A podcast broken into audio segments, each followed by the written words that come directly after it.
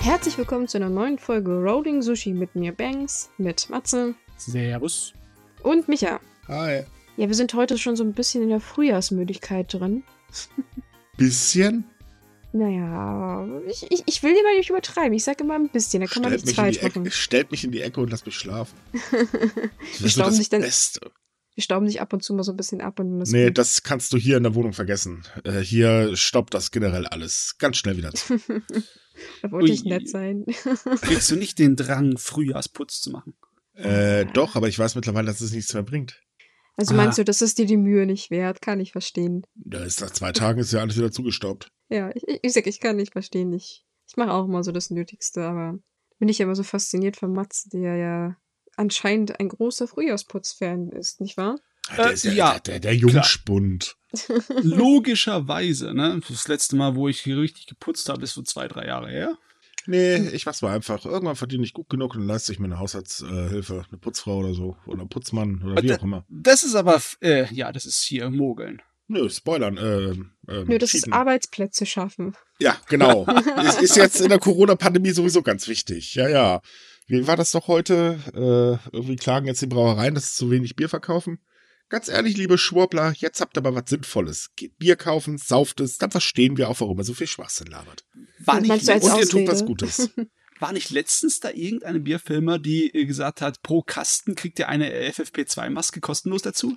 Oh ja, da habe ich die Werbung gesehen. Stimmt, ich weiß Das, nicht, was das, das war. war so deutsch, meine Güte.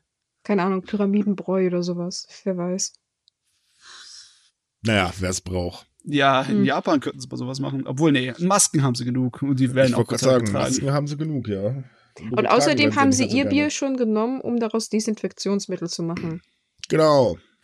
Schade um das Bier. Nee, Oh, finde ich nicht. nee, nee. Oh, Aber das war so lokales Craftbier für so einen Fußballverein. Das hätte ich schon mal gern probiert. Und ich mag nicht mal Bier. Ja, aber du bist ja auch nicht in Japan. Da kommst du momentan sowieso nicht rein. Nee, das ist, das stimmt. Deswegen könnte ich sowieso nicht probieren, aber ich, Nee, das siehst du, soll Prinzip das einfach zählt. gammeln bist oder endlich irgendwann in Japan bist oder was? Ich weiß nicht, kann Bier schlecht werden? Oh ja, ziemlich schnell sogar. Hält vielleicht mal ein Jahr maximal. Oh, wirklich? du, Also da ich, spricht der Experte. Was Experte wird, wir schon mal ein Bier getrunken. Ah, stimmt du nicht. Ja, jetzt, äh, hahaha. ich, ich sag, ich mag kein Bier. Ich habe deswegen auch keine Ahnung. Ich weiß nicht, ob es schlecht wird oder nicht.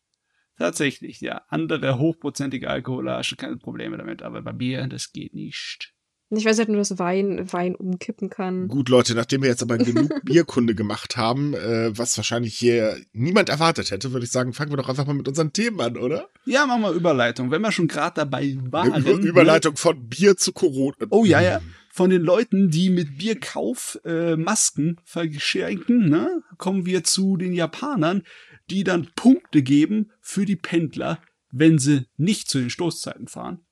Ähm, also ich weiß nicht. Ja, Das es- war eine schlechte Überleitung, gebe ich zu. Es gibt ein paar Firmen, die mitgezogen haben bei der äh, ja, Forderung der Regierung, dass unbedingt die ganzen Pendlerleute äh, verringert werden müssten.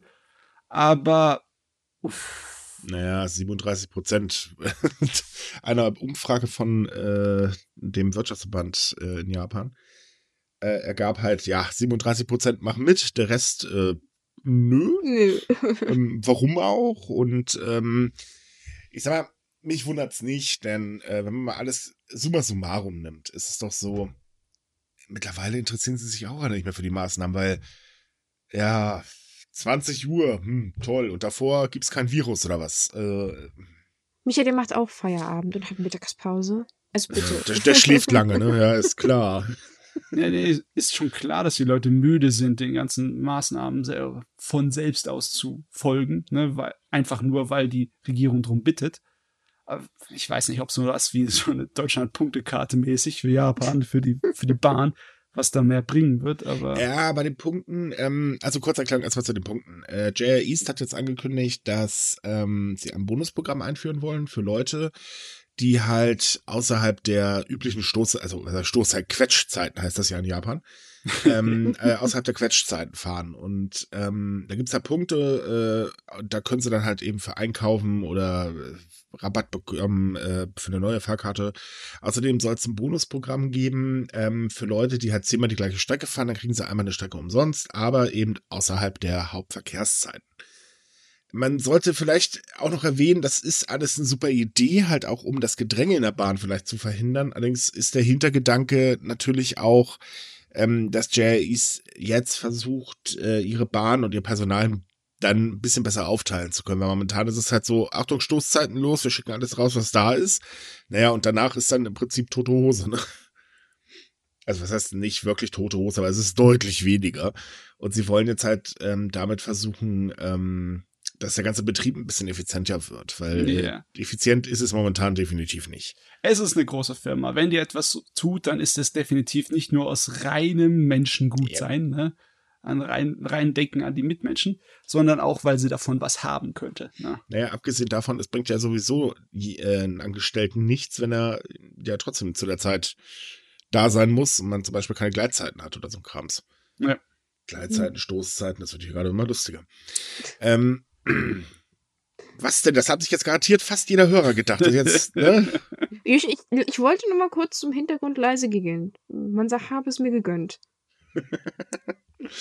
naja, jedenfalls, ähm, Grundidee ist gut, wird wahrscheinlich nichts bringen, ist eh nur eine begrenzte Aktion. Ähm, aber es wird definitiv nicht dabei helfen, den Pendler zu reduzieren. Und ähm, allgemein ist es halt so, äh, also man merkt ganz deutlich, dass einfach wahnsinnig viele mittlerweile sagen, ach, wisst ihr was, Ausnahmezustand. Äh, mhm. Wobei ähm, man auch dazu sagen muss, dass der Ausnahmezustand diese Woche auch noch verlängert wird. Ähm, oder beziehungsweise letzte Woche. Moment, wir veröffentlichen Mittwochs. Nee, diese Woche, okay. Ähm, und zwar äh, soll der wohl um einen Monat verlängert werden, weil, naja, sieht halt immer noch ziemlich blöd aus in einigen Präfekturen. Hinzu kommt, dass Osaka, äh, nee, äh, ähm, ah, wie heißt sie? Äh, Hokkaido dazukommen soll. Denn äh, da steppt halt leider auch der Bär im wahrsten Sinne des Wortes, vor allen Dingen auf den abgelegenen Inseln.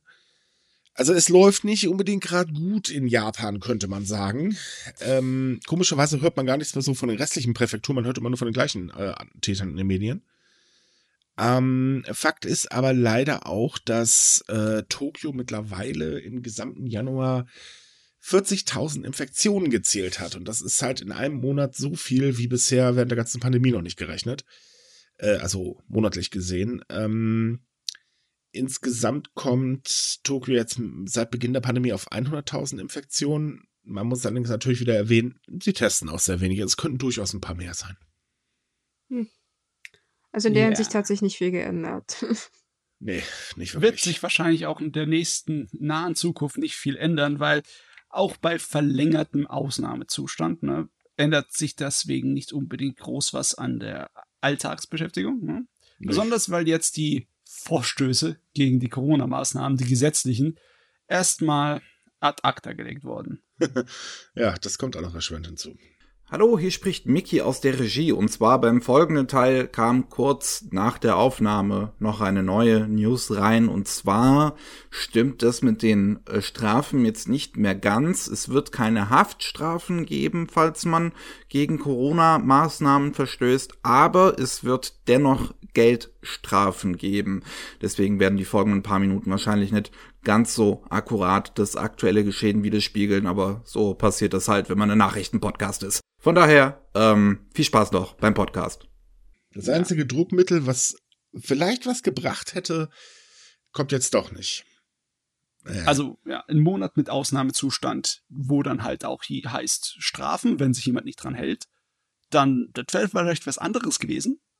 Aber jetzt ist halt wieder ein Monat von demselben Ausnahmezustand, der anscheinend nicht allzu viel gebracht hat. Richtig. Mhm. Ähm, auch dazu eine kurze Erklärung. Ähm, im ersten Ausnahmezustand im April hatten äh, die Gouverneure der Präfekturen schon gesagt, ey Freunde, passt mal auf, wir brauchen irgendeine rechtliche Handhabe, denn ähm, gerade im ersten Ausnahmezustand war es so, dass ähm, äh, bestimmte Vergnügungsgeschäfte weiterhin offen hatten, obwohl sie es ja nicht sollten. Also es wurde halt darum gebeten. Äh, das fanden jetzt natürlich die Präfektur nicht ganz so toll, weil, äh, mein Gott, wir müssen Krams hier eindämmen, unsere Wirtschaft geht ja langsam den Bach runter. Ähm, Ergebnis war, äh, Regierung wurde darum gebeten. Regierung sagte, nee, geht nicht. So, und jetzt kam die Regierung dann tatsächlich Ende des Jahres mal auf die Idee, oh, wir könnten ja doch mal Strafen einführen, weil irgendwie funktionieren das hier alles nicht so wirklich. Und hat er geplant, dass ähm, eine Person, die gegen die Bitte, dass man ab so und so viel Uhr zu Hause sein muss, aktuell ist es 20 Uhr, äh, eine Strafe von bis zu einem Jahr Gefängnis oder eine Million Yen Geldstrafe bekommen soll. Und Unternehmen, die sich nicht an die Aufforderung zu schließen halten, äh, waren das, glaube ich, 500.000 Yen, wenn ich mich gerade nicht irre. Ich habe die Zahl Ja, ja. gerade nicht im Kopf. Doch, doch, war so. Ja. Ähm, eigentlich alles eine gute Idee, hat auch schon das Parlament passiert. Äh, ja, Problem ist halt, äh, dann äh, wurde sich zusammengesetzt mit der Opposition und dann wurde entschieden, äh, ich glaube, wir lassen das mal lieber sein. Das äh, fand ich auch ziemlich heftig, ne? Besonders, weil es vom, vom Kabinett schon genehmigt wurde. Ach stimmt, das Kabinett war es. Das Ja, Parlament und- musste es noch durch. Äh, ja, aber es soll ja eigentlich nur eine Formsache gewesen sein, die Zustimmung, ne? Weil war ja alles mal laufen. Und dann haben Ja. sie auf auf dem letzten Kilometer haben sie die Notbremse gezogen. Wobei ich mich frage, wie äh, die CDP das eigentlich geschafft hat, äh, die Regierung umzustimmen. Weil normalerweise, ganz ehrlich, die LDP hört normalerweise auf gar keinen. Das hat mich auch verwundert und das, ehrlich gesagt bin ich auch so enttäuscht. Ich hatte eigentlich ähm, gehofft, dass gerade weil die Regierungspartei sich dafür einsetzt, dass die anderen sagen, ja Mensch, da machen wir doch mit. Nee. Ja, nee, nee, nee, nee, nee, nee, nee. Also alleine die, äh, ich nenne sie jetzt mal Linke von Japan, ähm, die hat ja sowieso schon komplett dagegen gehauen. Es gab ja auch Proteste von äh, Pflegeverbänden zum Beispiel, die gesagt haben, ey Freunde, das führt nur zu einer noch größeren äh, Belastung ähm, und so weiter. Das, nee, es, es gab doch schon einige Widerstand. Ähm, ich sag mal so, die CDP hat ja auch gesagt, ja, nee, Leute, die Strafen sind ein bisschen heavy, meinte nicht auch. Äh, Also für Unternehmen, wohlgemerkt. Bei äh, den Strafen für die äh, Menschen, da hat sich überhaupt niemand drum geschert. Ähm, nur wie sie es halt wirklich geschafft haben, die LDP umzustimmen, also das hat bis heute noch nicht rausgekriegt. Ich würde es mal gerne wissen. Also, schönes Druckmittel muss es auf jeden Fall gewesen sein. Ja, weil einige von den Argumenten, die dann gebracht wurden, von dem, zum Beispiel von den Pflegeverbänden, die haben, haben sich komisch angehört für meine Ohren, ne? Dass angeblich, wenn so ein Gesetzeswurf durchkommt, äh, dass dann mehr Diskriminierung da ist. Ja, doch, Und- das ist eigentlich gar nicht so unlogisch. Das hat schon Sinn gemacht. Aber äh, dass das dann dazu führt, dass die Leute weniger Tests machen oder weniger äh, ins Krankenhaus gehen. Also, ich weiß nicht genau, wie man den Bogen schlägt von, wenn du dich nicht an die Maßnahmen hältst, was für alle geht, nicht infiziert oder nicht infiziert, wirst du bestraft, zu hin, ich gehe nicht mehr, wenn ich äh, mich schlecht fühle, in die, äh, ins Krankenhaus. ja, das, das kann man im Prinzip so summieren. Ähm, ich muss jetzt sagen, die Strafen sollten übrigens auch gelten für Leute, die sich weigern, ins Krankenhaus zu gehen, obwohl sie eine offizielle Aufforderung erhalten haben. Ähm, das Problem ist, in Japan hast du ja sehr, sehr schnell, wenn du krank bist oder was weiß ich, evakuiert wurdest, du sehr schnell ein Stigma an der Stirn. Und ähm, das Problem ist, wenn du jetzt aktuell gerade positiv zum Beispiel oder überhaupt so testen musst, ähm, dann hast du dieses Stigma auch, egal ob du Corona hast oder nicht. Und das endet momentan tatsächlich in ziemlich heftiger Diskriminierung teilweise. Es gibt da Berichte von Fällen, ai, ähm, was die Pflegeverbände gemacht haben, die haben einfach nur diese Tatsache, was ja aktuell eigentlich eh schon der Fall ist, genommen und ähm, das hat eben, hey, das wird jetzt einfach nur schlimmer. Die Brücke würde ich jetzt nicht unbedingt schlagen, aber naja. Weil Also man wird eigentlich nur ins Krankenhaus übrigens geschickt, wenn der Test positiv war. Das heißt, man muss ja eh erstmal zum Test. Und es drücken sich momentan schon sehr, sehr viele davor, sich testen zu lassen, weil sie eben Angst vor Diskriminierung haben. Ja, Diskriminierung kommt ja nicht nur aus der Gesellschaft, sie kommt ja auch von der Firma. Ja. Ja. Weil es hat sich herausgestellt, dass zwar die Regierung angeordnet hat, dass nach einem Positivtest musst du zehn Tage in, Qua- äh, in Quarantäne und danach kannst du äh, wieder zur Arbeit gehen. Ähm, die äh, halten sich die, viele Firmen dann nicht dran. Die verlangen dann, dass du nochmal einen Test machst, um negativ äh, dazustehen. Ja, Oder wobei- sie sorgen dafür, dass du noch zwei Wochen zu Hause bleiben musst. Muss ich aber ganz ehrlich sagen, kann ich die Firmen verstehen, weil ich finde auch rein von, von Regierungsseite her, hätte ich zumindest nach der Quarantäne nochmal einen Abschlusstest gemacht. Das wäre vielleicht ein bisschen sicherer gewesen, aber naja. Naja, Ja, ich du schon, dass ich das beurteilen kann. Ja, Also ich kann auch verstehen, dass die natürlich besorgt sind, aber es, es stimmt schon zu. Also ich hatte das auch, äh, in Deutschland ist das auch mittlerweile so, was mich auch sehr verwundert hat, weil äh, bei meinem Vater auf Arbeit ist halt äh, Corona ausgebrochen, dann hieß es auch, die sind ohne praktischen negativen Test wieder zurück, obwohl sie den Virus noch hatten. Aber es Ja. ist wohl wissenschaftlich bewiesen, dass nach einem gewissen Zeitraum de- der, der Virus zwar noch im Körper ist, aber eigentlich im Prinzip tot. Also der hat keine Möglichkeit, sich wirklich weiter zu verbreiten. Und ich sag mal so, wenn, wenn man da, keine Ahnung, im Supermarkt arbeitet jetzt in Japan und man trägt eine Maske, dann sollte das Ansteckungsrisiko halt eigentlich null sein. Und ich meine, das ist auch ein Interesse vieler Unternehmen, dass ja ihre Mitarbeiter wieder zurückkommen. Ja, aber das, das Problem ist halt trotz allem natürlich, dass Vorurteile noch und nöcher da sind. Ja, natürlich, ja. natürlich. Das, das wollte ich man jetzt muss, gar nicht abstreiten. Man muss auch mal ehrlich sein, die Informationen, die die Regierung rausgibt, sind jetzt auch nicht so unbedingt gerade die besten. Also wenn sie denn überhaupt mal Informationen rausgeben. Also allgemein kann man sagen, dass es in vielen Ecken in Japan gerade ganz große Verwirrtheit ähm, herrscht. Ähm, eigentlich bezüglich momentan auf alles, wenn man es mal genau nimmt, weil keiner weiß so wirklich, was ist jetzt eigentlich Fakt, äh, was ist kein Fakt, an was müssen wir uns halten, was funktioniert, was funktioniert nicht. Also momentan ist das da drüben wirklich ein haltloses Durcheinander. Ja, weil alles im Endeffekt äh, Bitten und äh, ja sozusagen äh, Richtungsweisen sind, ne? Mhm. Keine festgelegten Regeln. Richtig, ne? Es gibt eigentlich nur eine einzige Sache, die immer und immer wieder gebetsmühlenartig runtergetrellert wird. Die Olympischen Spiele finden statt. Punkt. He, he. Und wetten, dass sie nicht stattfinden? Nee, werden sie nicht. Ich meine, die Experten sind sich schon absolut einig. Ja, natürlich. Rein rechnerisch schafft es Japan gar nicht irgendwie mit Impfen genug Immunität aufzubauen. Ach, da gibt es ja Spiele. auch noch Probleme, was das ja. Thema angeht. Ja, ja, ja. Es geht gar nicht. Nee, da herrscht auch totale Blauäugigkeit, das muss man leider mal ganz ehrlich sagen. Ähm, es ist halt so, dass ähm, bei den Olympischen Spielen, also normalerweise wäre es so, das Jahr der Olympischen Spiele ist und die Firmen, also Schrägstrich Sponsoren, überschlagen sich mit Werbung. Das haben wir ja bisher jedes Mal erlebt und ich meine, ich habe schon ein paar Olympische Spiele miterleben dürfen. Äh, so, also als ich noch normales TV hatte, war alles zugeklustert mit Olympia-Werbung. Da wurde dann die Nutella hochgelobt, ne, weil gibt Energie beim, äh, im Moment Nutella war Fußball, was war das? Ach, keine Ahnung. Jedenfalls ähm, ist es aber halt auch ähm, diese Unsicherheit bei Firmen da. Die sagen nämlich einfach, äh, nee, ich glaube, wir werben jetzt mal lieber nicht, weil ähm, die Olympischen Spiele kommen gerade nicht ganz so gut in der Öffentlichkeit an. Dann können wir uns ganz böses Ei mitlegen. Und zum anderen, wir wissen ja gar nicht, ob sie stattfinden, weil wir gar keine klaren Aussagen geben. Uiuiui, ui, da brechen die Geldgeber weg im Endeffekt dann, ne? Nö, die, gezahlt haben sie ja schon. Die Werbeeinnahmen sind aber doch nicht schon, noch schon bezahlt, oder? Äh, doch, doch. Das What? ist alles schon finanziert. Natürlich. Ach so. Die Sponsorenverträge sind abgeschlossen, das Geld ist geflossen. Also alleine Anna und äh, Canon zusammen haben 3,3 Milliarden Yen reingepumpt. Okay, nur die Werbung kann jetzt nicht gezeigt werden, weil die Leute da, nicht wollen. Genau, da sind sie vorsichtig. Und sie kriegen halt selber auch keine Informationen. Also ob die Spiele wirklich stattfinden, auch wenn Suga das ja die ganze Zeit runterbetet, ähm, es ist noch keine endgültige Entscheidung vom Organisationskomitee getroffen worden. Ähm, die geben aber auch nichts weiter. Das Ding ist halt, bald beginnt der Fackellauf. Jetzt soll äh, in, in Tokio im März, glaube ich, die Rudervorentscheide oder irgendwie sowas losgehen. Ähm, also, ich habe keine Ahnung, wie die das machen wollen. Das ist eigentlich unrealistisch von vorne bis hinten. Puh, und dann halt auch noch so die großspurige Aussage von Suga, wenn die, äh, wir die Olympischen Spiele abhalten, dann wird es zeigen, dass wir das Coronavirus besiegt haben. Ja. Besonders, wenn du dann die Spiele abhältst in leeren Stadien. Mhm. Das, also wird ich, ja auch noch überlegt. Das kann ich mir vorstellen, dass es passiert, dass sie einfach aus Trotz die Spiele abhalten, aber wegen der Gefahr vom Virus kann keiner hin. Das wären die trostlosesten Spiele aller Zeiten. Ach du meine Güte, ja. Oh Wobei je, selbst dann die Gefahr ja auch immer noch groß ist, weil da kommt ja dann trotzdem ein ganzer Schwung an Sportlern plus Helfer plus äh, was weiß ich, was die alles mitschleppen äh, ja, dazu. Klar. Und ich glaube auch nicht, dass jedes Land sagt, okay, wir schicken da mal unsere Athleten vorbei. Äh, nee.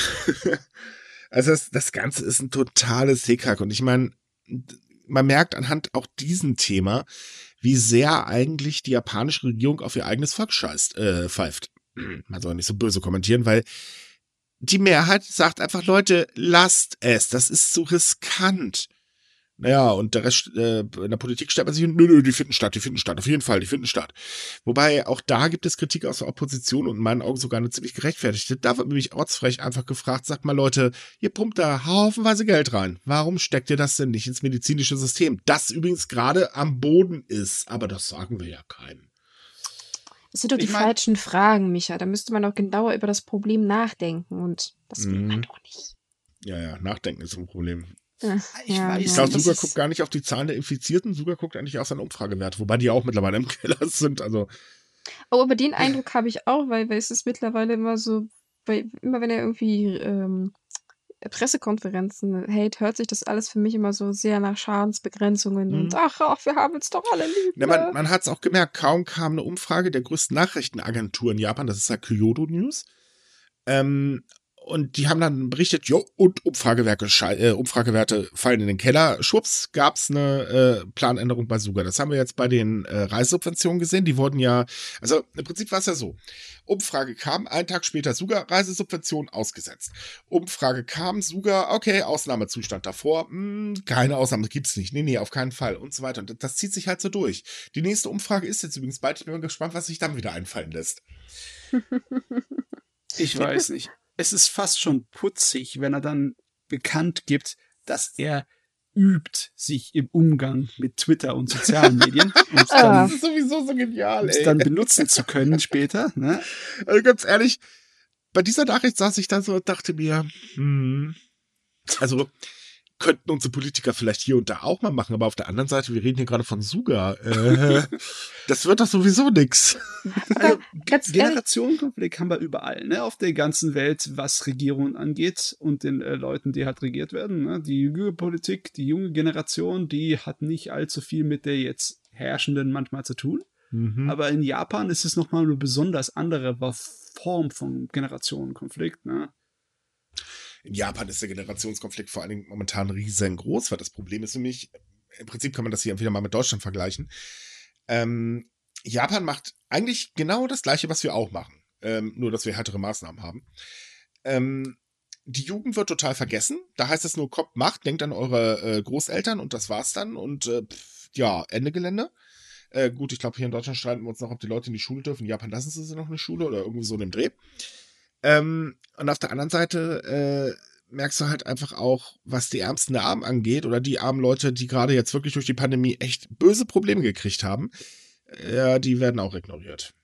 Ähm, es ist ja so, es sind ja gerade äh, Parlamentssitzungen. Und da wurde ein neues Haushaltsbudget genehmigt, in exorbitanter Höhe. Äh, kann man, ja, muss man mal so sagen. Also das Land verschuldet sich halt weiter. Da ist für alles mögliche Geld drin. Ein ganz kleiner Anteil allerdings nur fürs äh, ähm, medizinische System und für die ärmsten Armen äh, ist überhaupt nichts drin. Ha. Bin jetzt nicht verwundert darüber, ganz ehrlich gesagt. Ich also. auch nicht. Vor allen Dingen auf die Nachfrage, warum, kam dann so die lustige Antwort von sogar, ich wünsche mir eigentlich eine Gesellschaft, die sich gegenseitig hilft. Randnotiz. In Japan äh, hilft man ärmeren Menschen. Ähm, naja, sie bekommen maximal einen Stempel auf der Stirn und das war's dann. Sie müssen schon ganz großes Glück haben, dass sie da auf die Paar treffen, die dann wirklich helfen. Aber so wirklich solidarisch ist man da auch nicht. Es sei denn, es ist ein großes Unglück oder so, aber dann hört's auch auf. Was ist das für eine Aussage? Ich wünsche mir ein Land, wo man sich gegenseitig hilft, ne? Mhm. Aber die Regierung will es nicht machen. Nein. Also, Wir sollen gefälligst Sozialhilfe äh, beantragen. Also äh, übersetzt Sozialhilfe. Ähm, das Problem an der Geschichte ist bloß, erstens ist in Japan verpönt, Sozialhilfe äh, zu beantragen. Das ist halt auch ganz, ganz schwierig für Leute da äh, dann hinzugehen. Und zum anderen, es ist auch gar nicht so leicht, Sozialhilfe in Japan zu bekommen, denn man musste immer noch am Beamten vorbei und das ist hier und da sehr schwierig.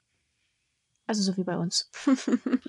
Nö, hier müssen sie auszahlen. In Japan äh, passiert das so häufig nicht. Da wirst du tatsächlich abgeschmettert. Hm. Ja, es ist also, ich, allgemein, die, die, der ist, ich man hatte ja so große Erwartungen in den Suga, aber in Wirklichkeit ist er eigentlich nur noch eine traurigere Hülle seiner selbst, als Abe es zuletzt war. Also. Er kriegt, nur, er ist, ist nur heiße Luft. er ist nicht gemacht für diesen Job. Nein, definitiv nicht. Also vielleicht zu Anfang hat er sich noch halbwegs äh, gut angestellt, aber das waren so die ersten drei Tage und danach, ja.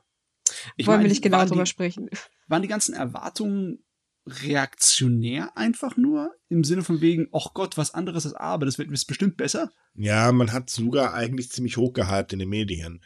Ähm, man, man hat ja eigentlich im Prinzip nichts davon seinen Kandidaten gehört. Man hat ja wochenlang nur noch sogar hier, sogar da gelesen und dadurch war natürlich die Erwartung extrem hoch, weil ähm, man hat ganz, ganz schlagartig vergessen, dass sogar es faustdick hinter den Ohren hat. Gerade was Medienkontrolle äh, ähm, und so weiter angeht, da ist er echt gut drin und er hat sich auch schon ein paar ordentliche Fettnäpfchen geleistet. Aber ähm, ja, das, das wurde einfach so aus, aus Vorsicht. Ähm, ist da halt nichts da passiert und dann ging es halt ab, hochhypen, hochhypen, hochhypen. Äh, Kritiker, die hast du eigentlich kaum gehört in den, ich glaube, vier Wochen bis zur Wahl, wenn ich mich gerade nicht irre. Ja, ja, hatten wir auch schon drüber gesprochen, dass das alles Jupp. etwas sehr kurios war. Es war ziemlich einseitig alles. Ja, ja, so kann man das auch nennen. Aber trotzdem sagt eine Studie des Lowell-Instituts, äh, das ist so ein australisches Forschungsinstitut, äh, dass die Corona-Strategie in Japan tatsächlich besser ist als die von Deutschland. Ähm, okay. Ja, Okay. das habe ich mir. Äh, waren genau die gleichen Worte, als ich das Ding gelesen habe. Äh, wie jetzt?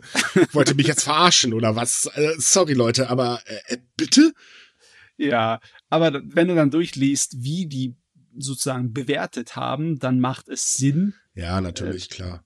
Ähm, das äh, ist ganz einfach nur an Zahlen festgemacht. Und zwar, wie viele Infizierte, wie viele Todesfälle, wie viele Tests. Ne? Mhm.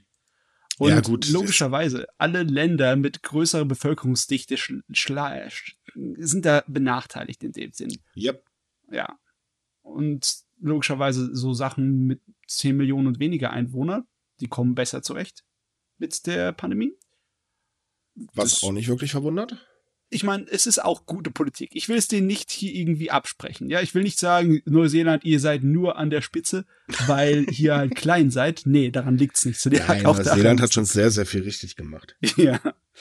Muss man ganz ehrlich sagen. Also mir wäre es eigentlich auch lieber, wenn unsere Politik sich hier und da ein bisschen einfach was abschauen würde. Irgendwie kriegen sie es ja nicht hin. Äh, oder schauen bei dem Falschen ab. Ich habe keine Ahnung. Ähm, aber gut. Irgendwann haben wir den Krams auch hinter uns. So lange halten wir auch noch durch. Ich weiß jetzt nicht genau, was ich davon halten soll, dass wir auf der Studie sozusagen im Mittelfeld sind, von 100 äh, auf Platz 5. Naja, das, wir haben halt sehr viele Tote und sehr viele Infizierte. Das ist nicht von der Hand zu weisen. Ne? Ja, das stimmt natürlich. Und ich meine, ähm, ich weiß nicht, ich glaube, die Zahlen sinken jetzt endlich wieder, aber wie ich unsere Politiker kenne, werden sie dann irgendwann jetzt auf den Trichter kommen, wir machen doch wieder alles auf, und dann haben wir wieder den gleichen Salat. Aber wenn du rein auf die bestätigten Zahlen guckst, wundert es mich auch, dass Japan nicht so weit entfernt von uns ist und auf Platz 45 liegt. Ja, Also, der Anstieg bei Japan ist heftig. Ja. Also jetzt hast du ja halt im Januar gemerkt. Das steigt da an ohne Ende. Das ist, ähm, wie gesagt, auf der einen Seite in Tokio äh, gibt es gerade eine Verbesserung, wobei man auch, wie gesagt, sagen muss, Tokio hat jetzt auch mit Absicht weniger getestet. Aber zum Beispiel in Osaka oder so, die melden ja momentan Höchststände, jeden Tag im Prinzip einen neuen Rekord. Mhm. Und zwar in allen Bereichen, sowohl Infizierte wie auch Verstorbene. Also, nee, wundert mich nicht. Und ich glaube, wenn die Studie jetzt nächsten Monat gemacht werden würde oder Mitte diesen Monats, ey, dann würde das schon wieder ganz anders aussehen. Hm. Naja, das ist halt das Problem mit Studien. Es kommt immer drauf an, wann sie gemacht wurden, wie sie gemacht Genau. wurden und so. Man sollte da vielleicht nicht sich ganz so drauf festkarren, wie wir ja wissen. Ja, ja. Also auf jeden Fall muss man da hinten dran gucken. Nicht einfach nur auf das Ergebnis, weil die haben sich ein bisschen einfach gemacht, finde ich fast. Weil die haben einfach nur die verfügbaren Zahlen genommen und dann das zusammengeschmissen. Außerdem ist China nicht dabei. Hm. Ja, nee, ja, natürlich, da gibt's keine Zahlen. Aber da, ich wollte gerade sagen, da gibt es keine bestätigten Zahlen.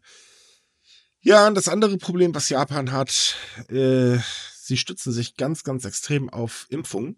Also eigentlich könnte man sagen, für Suga scheinen so äh, Impfungen das Allheilmittel zu sein. Äh, jetzt mal ab davon, dass wir äh, ja noch nicht mal wirklich wissen, hilft das jetzt gegen Neuinfizierungen etc. bla bla.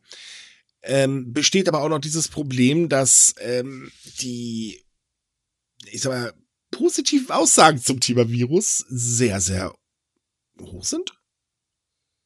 Also was Impfung angeht, dann ist Japan irgendwie ein bisschen optimistisch eingestellt dafür, dass sie so spät dran sind. Ja, die haben nämlich noch gar nicht angefangen. Das, das finde ich auch mal so lustig. Das vergessen auch einige unserer Leser mal so. Die sind so, ja, das Impfen läuft. Sind so, nee, in Japan ist, ist noch gar nichts. Die sind noch am Kühlschrank bauen. Da Nee, die sind, die sind noch nicht mal, äh, die sind dabei, gerade tatsächlich einen Impfstoff zuzulassen. Das soll jetzt irgendwann Mitte äh, Februar passieren. Ähm, Problem ist allerdings, so, das ist so, ouch.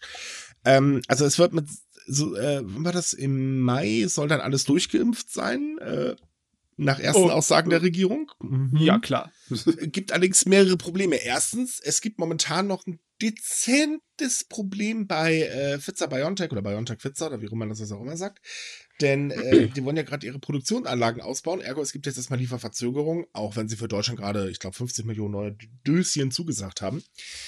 Ähm, Das heißt aber nicht, dass die auch in Japan gleich äh, mehr hintüdeln. Dann haben wir das Problem, dass ähm, ganz viel Impfstoff von Firmen aus den USA geordert wurden. Da kann die USA aber einfach sagen, äh, nee, den brauchen wir jetzt hier für uns, also bleibt er hier bei uns. Ergo, Japan geht leer aus. Ja, und dann noch so das kleine Problem, dass die Präfekturen sagen, äh, Freunde, äh, ich glaube, wir kriegen nicht genug ärztliches Personal und haben auch so ein kleines Problem damit, Impfzentren aufzubauen. Ähm, läuft Ja. nicht gerade sehr positiv da drüben. Also es ist im Prinzip Schrödingers Impfkampagne. Ja, so ungefähr. Im, ja, wirklich. Es ist teilweise sind die Vorstellungen, die die japanische Regierung da hat, rein theoretisch. Die gehen von einem Idealfall aus, der nicht zu machen ist. Das haben sie beim Richtig. Testlauf gemerkt. Ne? Die haben gedacht, ach, wir, wir kriegen 30 Personen pro Stunde hin, ne? Und 200 pro Tag. Haben sie es ausprobiert, nix da. Nee, weil, Geht. oh mein Gott, die Leute stellen ja Fragen zu dem, was sie da gespritzt bekommen. Ist ja kaum zu glauben. Die haben Sie echt kommen gedacht, auch nicht das alle auf einmal und so, ne? Also Ja, die haben echt gedacht, das wäre jetzt ein Fließband, was da, da durchläuft und dann wäre das erledigt. Leute, das hört sich so ehrlich, an, wie wenn, wenn Kinder das erste Mal Kuchen backen und denken, sie kriegen den Kuchen in fünf Minuten fertig, wenn sie ihn auf 600 Grad backen. Freunde, so hört sich das für mich an. Leute, ganz ehrlich, ich bin dafür, wir machen eine Japan-Reiseseite. Ich habe keine Lust mehr. Gott. Das ist, ohne Witz, manchmal denkt man sich bei den News also, was schreibe ich über eine Comedy-Show oder meine ich das jetzt wirklich ernst? Ja, da, Das dem, ist- dem, das dem ist- kann ich nur zustimmen. Manchmal sind, die Sachen wirklich so dumm, man kann Ja. es sich nicht vorstellen. Äh, das ist, das ist, äh, Gott. Nee. Und wir, ich sage das als jemand, der in einem Land lebt mit der FDP und der AfD zusammen. Also, ja. Ja, ich, die Realität muss bei den japanischen Behörden ankommen, weil wenn sie dann sagen, ne, wir können keine medizinischen Ausbildungs, Ausbildungspersonal oder sonstige Helfer hinzubringen, wir brauchen unbedingt ausgebildetes Fachpersonal, sonst können wir das nicht machen, weil wenn irgendein Fehler passieren sollte beim Impfen oder irgendwas Schlimmes, da kann ja niemand Verantwortung übernehmen. Aber ähm, ja, das ist hier, das ist, das ist derjenige, der seinen Kuchen haben will, aber auch noch die, äh, naja, wie sagt man? Ich habe gerade keine Ahnung, worauf du hinaus willst, aber es stimmt auf jeden Fall, da bin ich mir ziemlich sicher. nee, ganz ehrlich, äh, die stellen sich wunder was vor, dass das Ja. so einfach geht. Also sie sind Und- extrem blauäugig und ich finde einfach auch, also ich- sagen wir so, ich weiß nicht, ob das Kalkül ist, wenn man der Gesellschaft einfach irgendwas vormachen will, damit der Laden weiterläuft. Ähm, ich finde, das Verhalten der Regierung ist momentan verdammt riskant. Hm, ja, stimme ich zu. Weil, Also- wie es mit Versprechen halt so ist, wenn sie nicht eingelöst werden, fällt das auf. Und dann könnten gewisse Leute unruhig werden. Hm, Es ist aber nicht nur das, sondern gerade, also jetzt mit dem Hintergrund Virus, könnte das leider auch äh, mehr Opfer bedeuten. Und ich meine, wenn wir jetzt überlegen, es warten zurzeit fast 15.000 Menschen in Japan zu Hause auf eine medizinische Behandlung. Die Berichte darüber, dass die Menschen zu Hause sterben, weil sie halt eben keinen Platz im Krankenhaus oder in einem äh, ausgewiesenen Hotel ähm, bekommen haben. Also man muss dazu sagen, äh, wer nur leichte Symptome hat, ähm, der wird auch gerne mal in ein äh, extra Hotel gesteckt. Da gibt's dann halt eben ähm, ein bisschen Überwachung aber äh, ist halt nicht Krankenhaus logischerweise. Ähm, aber das Problem bei Corona ist halt eben, selbst wenn man nur leichte Symptome hat, kann sich das ganz, ganz, ganz, ganz schnell ändern und da braucht man aber ganz, ganz schnell ein Plätzchen im Krankenhaus, weil äh, das wird sonst ganz, ganz böse. Und äh, naja, wie gesagt, das medizinische System hat da so dezente Probleme mittlerweile und äh, die Leute, die halt zu Hause gerade sitzen und teilweise auch in Angst. Ich habe da teil, ähm, Videos jetzt gesehen, da wird einem echt anders, wenn man das sieht, weil die Leute haben wirklich, die haben Angst und das ist auch verständlich. Ähm, und dann wird daran nichts geändert und dann denkst du dir doch so, Leute, hallo, denkt doch endlich mal nicht immer nur an die verdammte Wirtschaft, denkt doch endlich mal an eure äh, ähm, Leute, die da leben. Also noch leben äh, oder leben wollen oder wie auch immer, aber äh, hallo, das, das ist so unlogisch. Ja, Ah, ich, Entschuldigung, wir- ich könnte mich darüber schon wieder aufregen. wir sehen halt, dass es bei der Vorarbeit sehr schlecht ist. Ähm, Ich bin mir ziemlich sicher, dass es anfängt wirklich zu brennen, dass dann auch äh, schneller mal irgendwelche Maßnahmen durchgedrückt werden. Aber dann ist es im Endeffekt zu spät. Dann sind schon viele Leute gestorben. Ne? Richtig. Ich bin mir schon ziemlich sicher, dass Japan dieses Jahr eine Menge durchimpfen wird. Aber das wird sich so verzögern und es wird so viele Probleme haben, dass äh, am Anfang, die erste Hälfte des Jahres, wird unschön aussehen. Mhm. Die Herdenimmunität soll ja laut einer weiteren Studie erst im Oktober erreicht werden. Ne? Ja, aber ich glaube, die Studie ist auch ein bisschen optimistisch. Sie also, ist mittlerweile übrigens hinfällig. Ja, also wenn man die Realität anguckt, allein mit dem medizinischen Personalmangel, dann nee.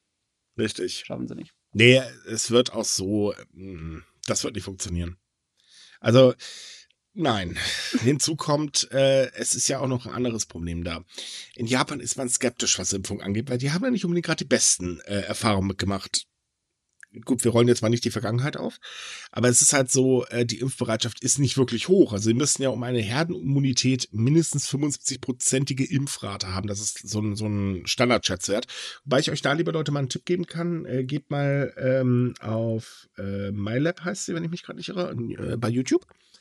Ähm, die hat in ihrem letzten Video das wunderbar erklärt. Äh, 75 ist halt nur eine theoretische Zahl, aber eigentlich müsste die Impfrate sogar noch ein bisschen höher liegen. Ja, das ist das absolute Minimum. Yep. Wirklich nur ein Minimum auf dem Papier. Um wirklich ein Virus wie die, dieses Corona auszulöschen, brauchst du eigentlich 95-prozentige Impfrate. Ne? Nee, auslöschen wirst du es wahrscheinlich gar nicht können. Das ist so gut. Ja. Aber egal, schaut euch mal das Video an, können wir euch äh, wirklich nur ans Herz legen. Ähm, aber das wird auch nicht so schnell erreichbar sein. Außerdem, okay. auch in Japan gibt es Schwurbler. Ja. So, wisst ihr was? Nehmen wir ein anderes Thema. Ich habe keinen Bock mehr auf Corona. Es reicht. nee. Ich will nicht mehr. Ich will mir was anderes schreiben. Kommen wir zu Cosplayern. Ach ja, da gab es ja diese Woche auch eine, beziehungsweise letzte Woche eine Menge Diskussionen. Oh, da ne? gab es vor allem einen riesengroßen Aufschrei, weil irgendwie die Leute immer nur Überschriften lesen, habe ich gerade festgestellt. Ja, ja, das haben andere Leser lustigerweise auch festgestellt und gemeint, man kann doch unsere Artikel auch anklicken. Die hm, sind ja, nicht nur mit großen Bildchen da verziert. Also zur Erklärung. Es ging darum, äh, in Japan hat man angefangen, sich mal die aktuellen Urheberrechtsgesetze genauer anzugucken. Im Bezug auf Cosplay, weil, naja, soll man fällt Cosplay und das Urheberrecht? Ja, nein, wenn ja, wie und warum? Und irgendwie gab es da so ein paar kleine Verwirrungen, weil die Leute auf einmal dachten, äh, Japan will jetzt Cosplay allgemein als Urheberrechtsverletzung ähm, ansehen. Moment, so. ganz kurze Erklärung. Es geht darum, ähm, viele verdienen mit Cosplay durchaus Geld. So, natürlich nutzen sie dann die Idee eines anderen, weil die Figur haben sie ja nicht selbst erschaffen. Die haben vielleicht das Kostüm selber geschnippelt, aber es ist trotzdem nicht ihre äh, Idee. Ergo sagen die Firmen natürlich, ey Freunde, ganz ehrlich, ihr verdient da Geld mit, zahlt doch bitte mal. Kann ja wohl mhm. nicht sein. So, finde ich völlig gerechtfertigt. Wer mit einer Idee eines anderen Nutzer soll gefälligst auch Geld dafür bezahlen. So. Im Grunde ja. Jetzt aber der Situation und Kontext in Japan ist halt so, dass es schon sehr, sehr viele Jahrzehnte lang ähm, eine Fangemeinschaft gibt in Japan, die einfach so gewachsen ist mit der Idee, dass sie ein bisschen Geld damit machen dürfen. Mhm. Bestes Beispiel ist halt der Comic Market. Ne? Die Messe, die zweimal im Jahr stattfindet und immer noch die größte äh, auf dem ganzen Erdball ist. Und die massenweise an Leuten, die dort ihre Fanwerke verkaufen. Und wie viel da rausgekommen ist. Das ist Im Endeffekt ist das im Laufe der Jahre sowas von unzertrennbar mit der ganzen äh, Mediengesellschaft verwachsen, da sind viele große kreative Leute rausgekommen, wie die Regisseure, wie Hideaki Anno und sein ganzes Team ist im Endeffekt aus der Fankultur erwachsen. Viele Richtig. Mangakas sind aus der Fankultur erwachsen. Ohne diese ganze Kultur, die da in Japan sich entwickelt hat, gäbe es da vieles von dem, was wir heute ja. so als den Medienmarkt kennen, nicht. Okay, aber trotz allem, wir haben eine Idee, jemand anderes sozusagen gefälligst zahlen. Ganz einfach, das ist normales Urhebergescheiß. Äh, äh Wobei äh, Dojin, Dojin sind ja geregelt. Das muss man noch dazu sagen. Cosplay ist aber nicht geregelt. Genau darum geht es halt. Das, die, die, die aktuellen Regelungen sind halt ein bisschen schwammig und man möchte das jetzt halt überprüfen und gucken, wie man das formuliert hat und ob man das vielleicht ein bisschen deutlicher formulieren will. Weil man möchte halt auch gucken, äh, ab wann kann man denn vom professionellen Cosplay sprechen. Also ab wann mhm. müsste man zum Beispiel eine Erlaubnis einholen. Und es geht auch vor allem, es wird äh, sehr explizit auch betont, dass es um eine Erlaubnis einholen geht. Das heißt, es muss nicht mal unbedingt gleich zu Kosten kommen, wenn man halt den Urheber anfragt und der sagt, ja, meine Güte, dann, äh, dann, dann macht das doch. Also das liegt halt ähm, in erster Linie beim Urheber selbst, ob irgendwie Kosten anfallen oder nicht. Und es soll halt auch ein System entstehen, wo dann die Leute nachgucken können, wo man sich melden muss und wer praktisch dafür zuständig ist. Ich finde das auch ganz gut, weil zum Beispiel es haben schon viele japanische professionelle Cosplayer gesagt, dass die das bereits machen. Also wenn sie einen Charakter haben, ähm, der halt schon von jemandem kreiert wurde, also weiß ich nicht, sowas wie Hatsune Miku oder keine Ahnung, dann fragen die tatsächlich vorher an, wenn sie auf Events gehen, wo sie mit den Kostümen Geld verdienen. Was ja auch vollkommen okay ist. Natürlich. Also, ich meine, die Firmen lassen das ja auch meistens zu. Es gibt ein paar Ausnahmen tatsächlich. Ähm, die findet man aber meistens im Erotikbereich, was ich auch irgendwo nachvollziehen kann. Ähm, dass das Ding ist halt, dass zuerst in der Grundüberlegung oder im allerersten nicht wirklich spruchreifen, sondern wirklich nur in den kleinen Fitzel an Überlegungen, ähm, das sich so angehört hat, als wenn man halt auch ähm, das Veröffentlichen von Fotos von Privatleuten äh, damit unterbinden möchte. Und das hat halt eben diesen Aufschrei ausgelöst. Weil sofort irgendwie alle Cosplayer dachten, äh, oder fast alle Cosplayer dachten, die nur die Überschrift gelesen haben, äh, jetzt stapfen sie die Kultur ein und so weiter und so fort. Das ist ja gar nicht das Ziel. Also Nein. es soll den privaten Markt überhaupt nicht betreffen. Weil das ist einfach Fankultur und Fankultur kannst du so sowieso nicht regulieren. Das wäre eh totaler Kokolores. Es gibt viele Leute, die das versuchen. Also es im Endeffekt zusammengefasst, es ist nicht so, als ob die japanische Regierung plagt, irgendein Lizenzsystem für Cosplay den Leuten vorzuschreiben. So ist es nicht. Nein. Nur, ähm, ich kann aber auch nachvollziehen, warum die Leute ein kleines bisschen allergisch reagiert haben, weil wir wissen, wie es aussieht mit japanischem Recht und modernen Ja, aber Internet, es betrifft ja ne? sowieso nur das, die Japaner. Das ist ja der ganz große Witz an der Geschichte. Und ja, was das Internet angeht, ist es sowieso schräg. Die Idee, dass es nur für ein Land gilt. Es ist auf dem verdammten World Wide Web.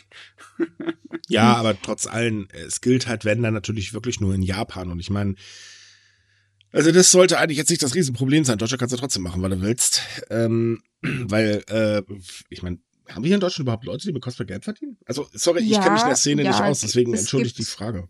Es gibt durchaus Leute, aber sagen wir mal so, die, die Zahl, die wirklich davon leben kann, ist äh, vergleichsweise gering. Naja, dann. Hm. Aber ich denke vor allem, dass eigentlich der, der Aufschrei so groß war, weil kurz vorher in was anderes in Bezug auf Copyright und so passiert ist. Da war nämlich dieser eine nette Manga-Verlag, der auf Twitter Amok gelaufen ist. Und ich glaube, ja, da war Bot. noch so ein bisschen das Trauma. Das ja, wobei, sie haben es ja erklärt, warum, weshalb ja, so es war halt ein Fehler, aber. Ja, ist ein Bot Amok gelaufen. Das passiert übrigens RTL auch mal ganz gerne, wie wir schon feststellen durften. Oh, Bot Amokläufe passiert jedem irgendwie heutzutage. Ja, RTL hat deswegen bei uns ein paar Artikel mal äh, fröhlich auf die Blackliste sitzen lassen. Bei Google fand ich auch wahnsinnig nett. Puff. Haben sie jetzt bis heute nicht runtergenommen. Ihr habt es eigentlich versprochen, als wir euch angeschrieben haben. Schönen Dank auch. Nee, aber ähm, äh, es ist halt so, das Ganze ist allgemein ein bisschen schwammig. Man hört ja auch immer nur fetzenweise zum Beispiel, dass ja äh, illegale Anime- und Manga-Verbreitungen äh, gestoppt werden soll. Man weiß aber noch nicht, wie genau das jetzt eigentlich passiert. Ähm, und Japan ist in der Hinsicht auch ein bisschen unberechenbar. Das äh, muss man auch ganz ehrlich sagen. Ähm, auf der anderen Seite ist es halt so, ähm, die wären schon schön blöd, wenn sie die gesamte Fankultur damit kaputt machen würden, weil das, nee, würde mehr Geld kosten, als es einbringen würde. Ja, vor allem, ja. weil sie ja mit Cool Japan auch immer krass für Cosplay werben. Also das wäre ja sowieso dumm. Aber wie gesagt, wer sich halt hinstellt und davon wirklich Geld verdient, ich meine, in Japan verdienen einige davon Geld, das ist, glaube ich, gar nicht so wenig. Ähm, da kann ich, wie gesagt, nachvollziehen, wenn da ein Verlag ankommt und sagt, ja, nee, machst du nicht oder zahl äh, Gebühren, gut, dann sucht man sich halt eben irgendeinen, wo es keine Gebühren gibt, fertig. Dann hat halt eben der Manga da Pech gehabt, ne? Ganz einfach. Ja, es ist halt einfach nur das Problem. Also mir im Hinterkopf steckt immer noch der Gedanke, Japan ist nicht wirklich zu trauen, wenn es um Urheberrecht oder Rechte und Privatschutz und Datenschutz im Internet was das angeht. Im Prinzip wie in Deutschland. Ja. Kannst du auch niemanden trauen. Freuen wir uns alle mal auf die Urheber... Äh, nee, was war das? Äh, die Urheberrechtsreform, ja. Das, das war die, ne? Hm, ja, da wird doch jetzt ja. auch schon wieder was gestrichen und dann... Ach Gott, nee. Also freuen wir uns einfach drauf. Das Internet wird eh noch besser reguliert. Jede Wette. Gut, machen wir nächstes Thema. Ähm, wir hatten, ich glaube, wir hatten das mal angesprochen äh, mit den ähm, GPS-Geräten, die unheimlich beliebt bei Stalkern geworden sind. Und jetzt reagiert endlich mal Japans Polizei, denn die will diese heimlichen GPS-Geräte ähm, unter dem Anti-Stalking-Gesetz erfassen. Und das wird auch echt Zeit. Oh also, äh, da, da, da, muss ich jetzt mal ganz kurz äh, die Polizei in Schutz nehmen. Die Polizei versucht schon sehr, sehr lange diese, ja, die Regierung diese Gerede ähm, äh, praktisch unter dieses Gesetz zu setzen. Und man ist sogar vor den Supreme Court gegangen, also vor dem obersten Obergericht äh, in Japan. Die meinten so, äh, nö, das hat mit Stalking nichts zu tun, das ist nicht illegal. Und deswegen hat jetzt die Polizei einfach gesagt, na gut, wenn ihr das nicht so seht, dann wollen wir eine Gesetzesänderung erwirken. Ganz einfach. Es, es ist ja, nein, das ist kein Stalking. Ich meine, ich schummel jemanden ein GPS-Gerät runter, damit ich genau weiß, wo er sich befindet. Ist kein Stalking. Nein. Wie haben Also Sie es genau genannt? Sie haben gesagt, es gilt nicht als illegale Überwachung. Mhm. Die schlicht und einfach, weil sie diese moderne Technologie noch gar nicht irgendwie berücksichtigt haben, oder? Ähm, nein, das Komische daran, also, also ich kann jetzt nicht genau sagen, ob das jetzt darauf bezogen ist, aber das Problem ist wahrscheinlich einfach, dass unter dem Stalking-Gesetz äh, bestimmte Orte aufgelistet werden, für die praktisch Stalking verboten ist. Und das ist halt nochmal die eigene Bude, der Arbeitsplatz und die Schule, aber nicht das Auto. Äh, Weil das okay. Auto ist ein bewegendes Fahrzeug und wie gesagt, diese anderen Räumlichkeiten drumherum und was da noch alles dazugehört, die Also werden sagen, sagen wir es einfach so, das, das Problem ist, dass Stalking eigentlich nur räumlich definiert wurde. Genau. Und das ist halt eben der ganz große Fehler, weil Stalking funktioniert so nicht. Äh, ganz ehrlich, hast du so einen, Entschuldigung, Vollidioten an der Backe, ähm, der ist dir gerne mal auch auf Schritt und Tritt ähm, auf den Fersen. Und ähm, der Schutz wurde ja eh schon, ich weiß nicht wie oft eigentlich bemängelt, dass es dringend geändert werden muss. Ähm, und es wird jetzt wirklich Zeit, dass diese GPS-Geräte einfach unter das Anti-Stalking-Gesetz äh, äh, erfasst werden. Das wäre, ist eigentlich echt überfällig. Ja. Und vielleicht, um noch hinzuzufügen, weil ich das halt gerade mit den äh, praktischen Räumen des Verbrechens angesprochen habe, die Polizei will auch, dass umgebende Geschäfte praktisch mit erfasst werden. Also wenn das zum Beispiel, weiß ich nicht, der Bäcker um die Ecke ist, dann darf sich die Person, die ein Stalker ist, da auch nicht aufhalten. Also die, man möchte diesen Umkreis auch erhöhen, damit Leute sicherer sind. Also wirklich positive Entwicklungen. Besonders wenn man sieht, dass das noch erweitert werden soll, auch auf Software. Was ich toll finde, dann nämlich äh, das äh, illegal Benutzen der GPS-Funktion von einem Smartphone, dass das dann auch mit dazu kommt, weil das ist ja eine Entwicklung in Hinsicht von Datenschutz, die nicht au- automatisch von Japan erwartet wird, weil man da halt ein bisschen hinten dran hängt. Japan und. Datenschutz. Ja. Dazu haben wir auch noch ein Thema. Ja, aber guck mal, das ist zumindest was Progressives, auch potenziell progressiv. Es ist ja nicht unbedingt, oder ist es schon komplett durch? Das Nee. Gesetz? Nein, nein, nein, sie, sie wollen jetzt erstmal äh, die, den Entwurf ausarbeiten und dann wollen sie den halt äh, in der aktuellen Parlamentssitzung einreichen und dann, Könnte nächstes Durchläuft Jahr das soweit erst- sein. ja, ja, je nachdem, wie, wie die sich da haben. Ähm, aber weil wir bei Datenschutz sind, ähm, ein ganz großes Negativbeispiel ist nämlich, dass Japans Regierungsbehörden sehr gerne Daten von Opfern von häuslicher Gewalt an den Täter weitergeben, was natürlich eine sehr schlaue Idee ist.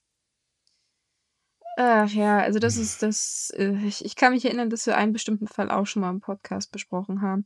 Und es ist einfach nur die Leute, äh, die denken nicht richtig nach. Also das sind meistens Behörden, die irgendwie mit den Behörden, die für diese Betreuung von den Opfern zuständig sind, äh, zusammenarbeiten, sowas wie, wie Steuerbehörden etc. Und die denken einfach nicht nach. Die, die geben irgendwelche Dokumente drauf und prüfen halt nicht, ob da irgendwas, naja, ob da dieser Vermerk halt drin ist, dass es eine Person in diesem Schutzprogramm ist. Und das ist eigentlich ziemlich traurig, dass die Leute nicht geschult sind. Also es ist nur Schlamperei im Endeffekt. Das ist keinerlei Ja. Bösartigkeit oder dass das Nein. System an sich gi- gigantische äh, Fehler hat oder Mängel Es, dergleichen. es die juckt das- einfach keinen. Das Ja. ist das Problem. Die Leute arbeiten tatsächlich schlampig. Ja. Ja.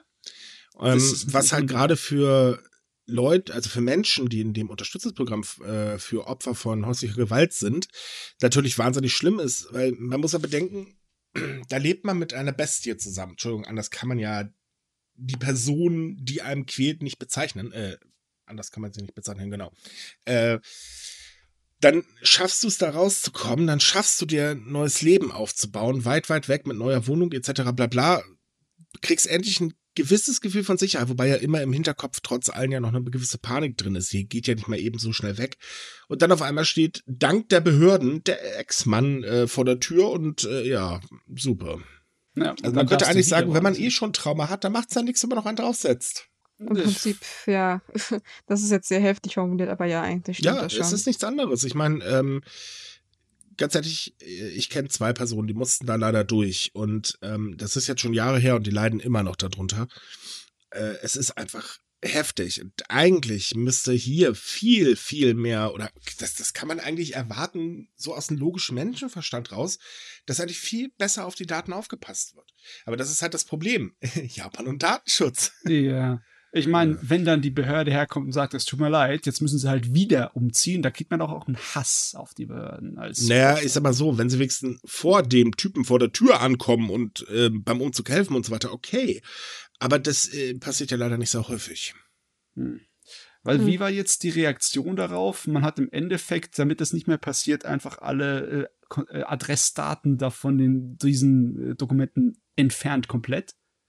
Ja, das war jetzt halt nur ein, ein in dem Beispielfall, den, den man bei uns im Artikel findet, da steht auch halt genauer drin, wie diese Leute sich fühlen, falls jemand das nachlesen möchte. Ähm, die haben halt einfach, ja, ganz knallhart gesagt, dass sie einfach den Adressenvermerk von all ihren Dokumenten runternehmen was gut ist, aber das löst das Gesamtproblem nicht, weil es ist tatsächlich nur diese einzige Behörde oder dieser ein, eine Behördenkreis gewesen, wie man das auch immer nennen möchte. Und bei dem Rest ist es halt so, hm, ja, wir versuchen, dass es halt sich nicht wiederholt. Das ist so meistens die Standardantwort darauf.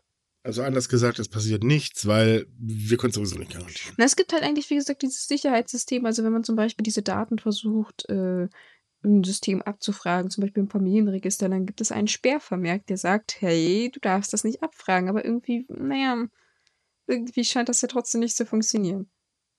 Die Theorie ist da, in der Praxis versagen wir wieder völlig. Naja, Systeme kann man umgehen, ne? Naja, natürlich. Wenn man das trotzdem ja. alles sowieso in Japan, darf man ja nicht vergessen, dass vieles noch analog abläuft. Und wenn das sowieso alles nur auf Papier mal ist, dann guckt ja keiner nach. Geht ja schneller. Dann schreibe ich das vom Papier ab, schicke es ab und dann heißt es, ach je, ja, ich hätte eigentlich gucken sollen, ob die Adresse gesperrt ist. Naja, jetzt ist der Schaden da, kann man auch nicht mehr ändern. Na, ganz toll. Ich meine, es gibt ja eine Handvoll Leute in Japan, in den Behörden, die Richtung Zukunft schauen. Ne, die versuchen dann auch was aufzubauen, um mit Daten und Cybersicherheit irgendwas zu reißen. Und tatsächlich veranstalten sie jetzt auch Wettbewerbe, um Leute zu finden. Also im Endeffekt sowas wie White Hats, so Hacker, die im Endeffekt für Sicherheit zuständig ist, um die Systeme auszuprüfen. Und das Abgedrehte dabei ist, dass die tatsächlich für diesen, naja, diese Jobsuche die Leute gegeneinander antreten lassen in einem Turnier und die Besten haben dann die Chance, sich bewerben zu können. Ich bin gerade so an die 80er Jahre erinnert, da gab es mal so Filme darüber. ja, ja, ich weiß auch nicht, ob die Leute sich bewusst sind, dass die Idee von einem Cyberangriff und dem Hacker, der dann in Echtzeit auf seiner Tastatur rumhackt, um dagegen zu arbeiten, dass das Fiktion ist, dass das so hey, nicht funktioniert. Die haben sich bestimmt bei äh, dem Film Hackers oder mit dem Film Hackers informiert. Wir erwarten mal lieber nicht so viel. Ja, oder die Matrix geguckt, keine Ahnung. Nein, oh aber der, der, Wettbewerb an sich ist sehr lustig, weil es das erste Mal ist, dass Japan überhaupt sowas macht. Also das ist schon sehr merkwürdig, wenn man bedenkt, dass Japan halt eigentlich so formell und Bürohengste sind. Die Nachfrage war aber wohl groß, also es haben wohl die Plätze für diesen Wettbewerb waren wohl voll besetzt. Hat, hm. Es gab so rege Teilnahme. Und ähm, ja, man sollte aber dazu sagen, der Bereich Cybersicherheit bezieht sich halt tatsächlich nur auf Landesverteidigung. Also man möchte jetzt nicht gucken, ob man irgendwelche Steuersysteme hintergehen kann, sondern es geht halt wirklich ähm, um, um Cyberangriffe vom Feind. Ich sage das jetzt mal mit Anführungsstrichen, aber ja, ja sagen wir einfach, eher in einer China. größeren Idee. ja, wir können auch gerne China sagen. Also ja, man, man hat, ähm, Japan will allgemein seine Cybersicherheit ausbauen, weil man ziemlich große Angst vor China hat, weil China da in den letzten Jahren wahnsinnig viel nachgeholt hat. Ja, und dann hat man sich gedacht, na, wie holen wir uns am einfachsten Mitarbeiter? Wir machen einen Hacker-Wettbewerb. Ist doch mal eine Idee.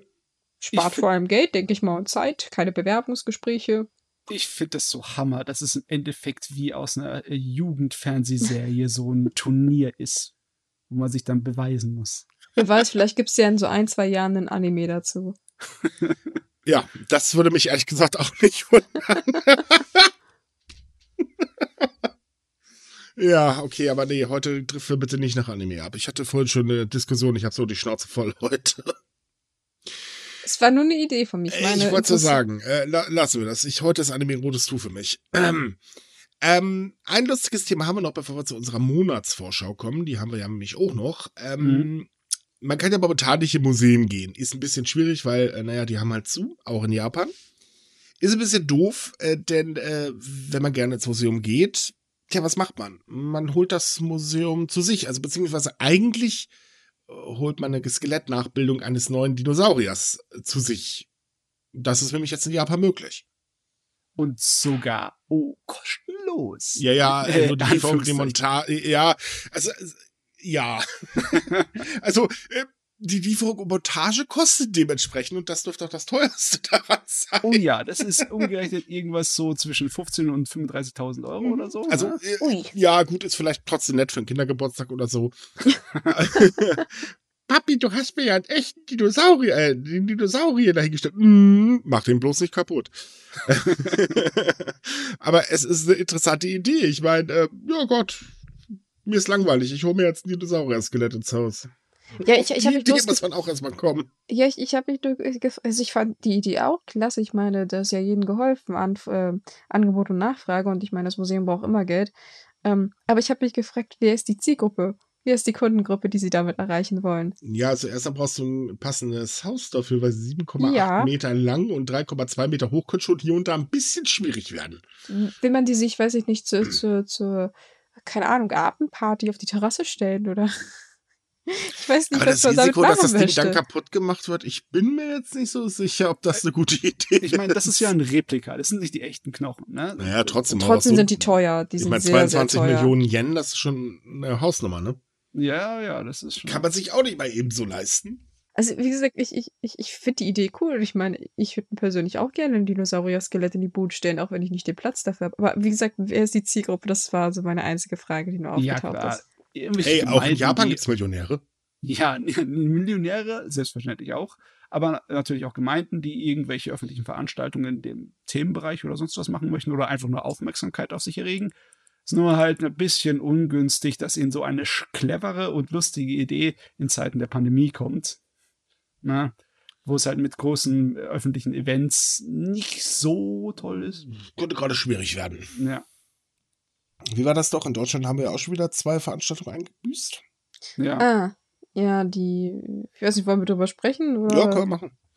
Also als allererstes, die LBM wurde dieses Jahr wieder abgesagt. Die wäre ja jetzt bald. Äh, damit ist auch die MCC hinfällig in Leipzig. Ähm, das ist ja beides äh, verknüpft. Und die Dokumi wird auch nicht zum üblichen Datum stattfinden. Äh, da hofft man noch, dass man das irgendwann Ende des Jahres mal wieder machen kann. Also im Prinzip wie letztes Jahr auch. Ob das klappt, keine Ahnung. Das kommt halt jetzt auf den Verlauf äh, an.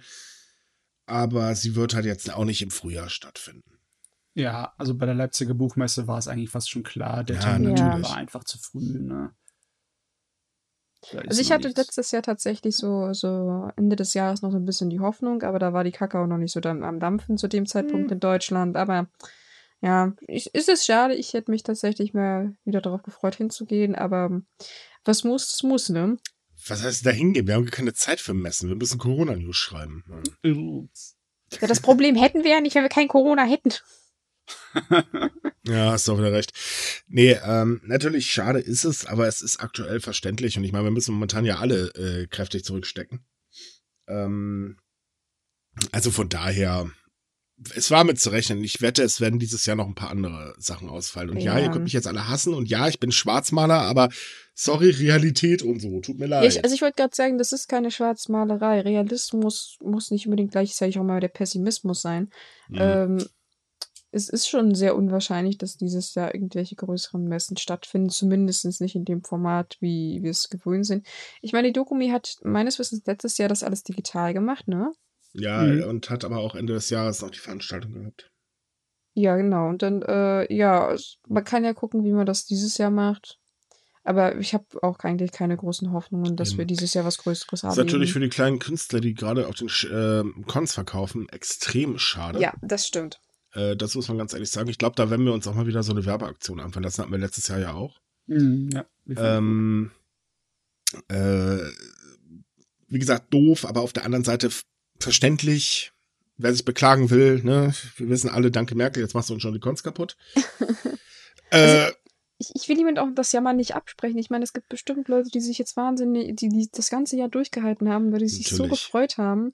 Und jetzt ist das wieder weg. Also ich kann schon verstehen, dass das weh tut, aber ich sage immer so, es wird bestimmt ein du, es nächstes ist Mal nicht so, dass ich das es ist nicht so, dass ich das nicht verstehe. Also ich gönn's den Leuten, sollen sie da hingehen, um Himmels Willen. Das ist ja auch, man möchte ja auch Leute treffen und so weiter und so fort und äh, sein Hobby pflegen, weil immer nur Anime in der Glotze gucken, was ja aktuell momentan so das Einzige ist, ist glaube ich auch nicht so immer auf Dauer das Wahre.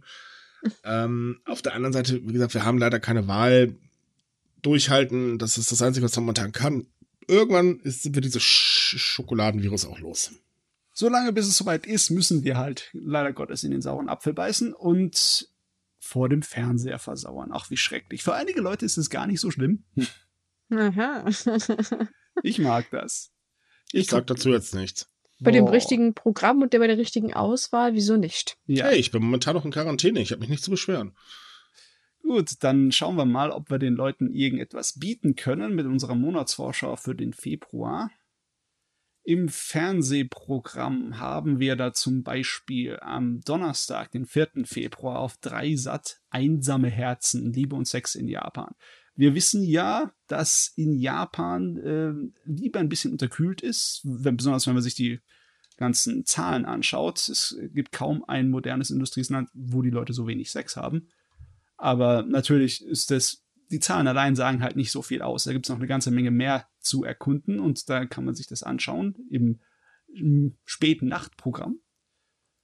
Dann äh, vier Tage später, am Montag, gibt's auf Dreisat Fokus Japan unterwegs mit Patrick Rohr. Der Patrick Rohr, der ist ein Fotograf und der ähm, hat halt seine eigene Sichtweise auf Japan und da wird hauptsächlich die japanische Gesellschaft unter die Lupe genommen. Halt auf der Art und Weise, wie er sie aufnimmt mit seiner Kamera.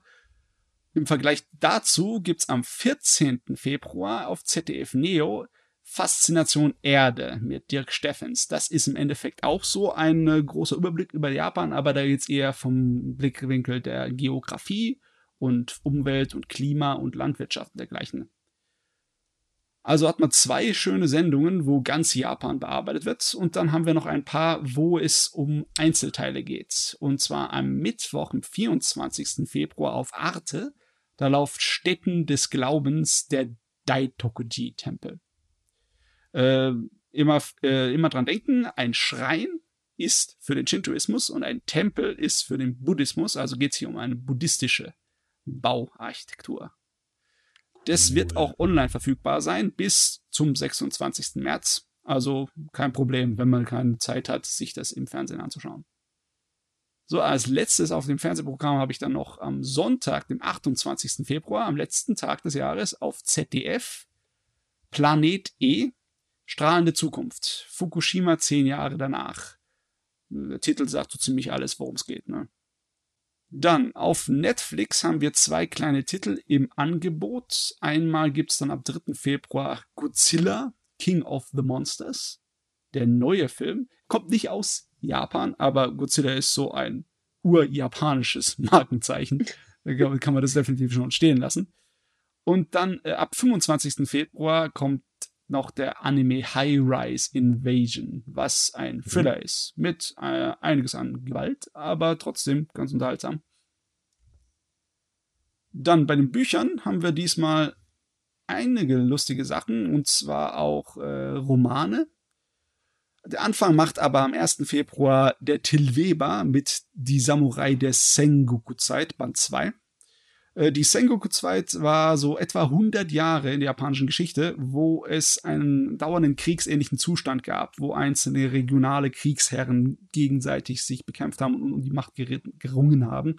Möglicherweise kann man sagen, dass es die letzte Zeit der ähm, kriegerischen Samurais war, weil danach in der Edo-Zeit, in der friedlichen Zeit, wurden sie ja zu Beamten. Ne? Also eine unterschiedliche äh, Kultur zu den Sorten von Samurai-Bild, das man eigentlich kennt, weil das Edo-Samurai-Bild ist das bekanntere. Äh, ganz kurz dazwischen, ich kann das übrigens sehr empfehlen. Ich habe den ersten Band, äh, freue mich schon höllisch auf den zweiten. Ist total klasse und sehr, sehr interessant. Uh, wunderbar. Dann haben wir am 12. Februar einen Roman von Dorian Sukegawa. Und zwar Die Katzen von Jin Shinjuku. Spielt in den 80er Jahren und um zwei gesellschaftliche Außenseiter, die sich dort treffen und äh, miteinander anfreunden. Äh, ist äh, anscheinend in Japan ein bekannter Autor.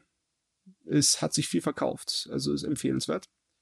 Und dann haben wir den 15. Februar, wo wir gleich drei Veröffentlichungen haben. Einmal Flechten mit Kamihimo. Das sind äh, Papierstreifen. Wieder eine japanische Kunst mit Papier. Nicht so genau wie ihre Origami, aber auch sehr schön anzusehen und braucht sehr viel Fingerspitzengefühl. Autorin ist die Rie Yumura und es erscheint beim Frech Verlag. Dann haben wir noch zwei Romane. Einmal von Natsumiasta, Der Klang der Wälder, wo es um die Liebe zur Musik beziehungsweise zu Ton und äh, zu, besonders zu dem Piano geht. Ne? Das äh, Klavier. Und äh, Chisaku Wakatates Jeder geht für sich allein. Das ist eher ein anstrengenderes Werk. Es geht äh, um die Lebensgeschichte einer Frau, die sich in ihren 70er Jahren dann zurückerinnert, wie sie überhaupt nach Tokio gekommen ist und mit was für Ideen sie hergekommen ist und wie sich dann alles entwickelt hat. Das ist eher ein Buch, das äh, analysiert die japanische Gesellschaftsstruktur und wie Frauen da gewisserweise gezwungen werden, in bestimmte Richtungen teilweise zu gehen. Also wer etwas Anspruchsvolleres haben möchte, der kann da nachschauen. Ansonsten können wir euch übrigens empfehlen, schaut mal auf unsere Facebook-Seite. Wir veröffentlichen momentan regelmäßig 360-Grad-Videos direkt aus Japan. Ähm, teilweise sehr interessant, zumindest kann man so einen kleinen Einblick äh, bekommen und so ein bisschen die Sehnsucht stillen. Gott, das hört sich alles so geschwurbelt an. Aber nee, die sind tatsächlich sehr schön. Ähm, bieten halt einen Einblick, weil sie eben in Ecken äh, von uns aufgenommen werden, wo man eigentlich normalerweise nicht so unterwegs ist. Ähm, daher ist es eigentlich ganz interessant, vor allen Dingen auch zu Zeiten, wo nicht so viele Leute unterwegs sind. ähm, ja, können wir euch empfehlen. Ansonsten können wir eigentlich nur sagen, liebe Leute, bleibt gesund, äh, haltet durch. Irgendwann hören die ganzen Maßnahmen auf. Hört ansonsten fleißig unser Podcast, lest fleißig unsere Webseite, kommt in unsere Facebook-Gruppe, wenn ihr euch mit anderen Japan-Interessierten unterhalten wollt. Äh, mehr fällt mir jetzt nicht ein, was man noch machen kann. Äh, schaut Anime, ähm, lest Bücher und so weiter und so fort. Habt ihr noch irgendwas, was man noch machen könnte? Nee, Nö. passt so. Gesund. Ich, ich wollte gerade sagen, ich bin momentan so ätzend unkreativ, was das angeht. Schlimm. Gut, liebe Leute, wir wünschen euch eine schöne Woche und sagen dann mal bis zum nächsten Mal. Tschüss. Tschüss. Ciao.